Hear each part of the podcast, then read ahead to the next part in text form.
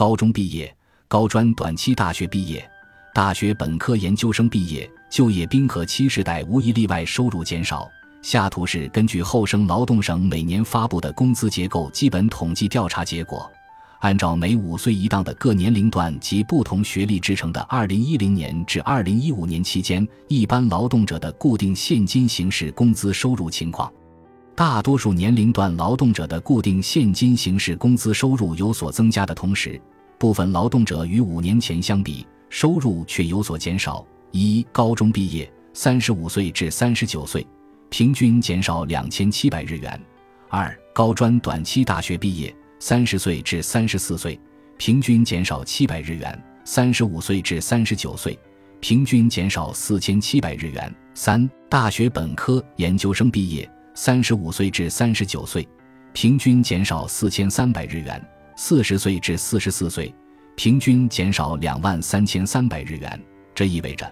这部分劳动者与自己上一年龄段年长五岁的人相比。在相同年龄时期，只能获得较其更低的工资。完成最终学历后，直接进入职场的年龄高中应为十八岁，高专短期大学大致为二十岁上下，大学本科研究生大致不低于二十二岁。据此来反推，可以得知他们分别是在何时进入职场的：一的劳动者毕业就职时期，一九九四年至一九九八年前后。二的劳动者毕业就职时期，一九九六年至二零零五年前后；三的劳动者毕业就职时期，一九九三年至二零零二年前后。这与各类毕业新生就职情形十分严峻，因而被称作就业冰河期的那段时期完全吻合。据此也可以推断出这样一个结论：在这个冰河期的上一年龄段与下一年龄段之间，就工资层面而言，存在着一个巨大的断层。断层下方的大学本科研究生毕业三十五岁至三十九岁这个年龄段的收入减少超过四千日元，减幅看似在缩小，但这里必须看到的是，他们较之收入业已大幅度减少的上一世代及四十岁至四十四岁年龄段的人仍有进一步的减少。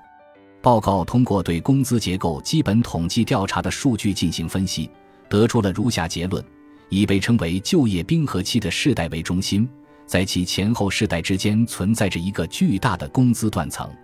在就业冰河期毕业进入职场的世代，同他们的上一世代相比，收入减少是一个不争的事实，并且这种影响直到今天仍然存在。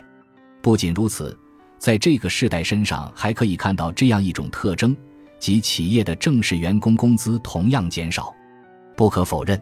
倘若他们毕业就职的时期向前或向后错过就职冰河期，或许就不会遭受这种不利了。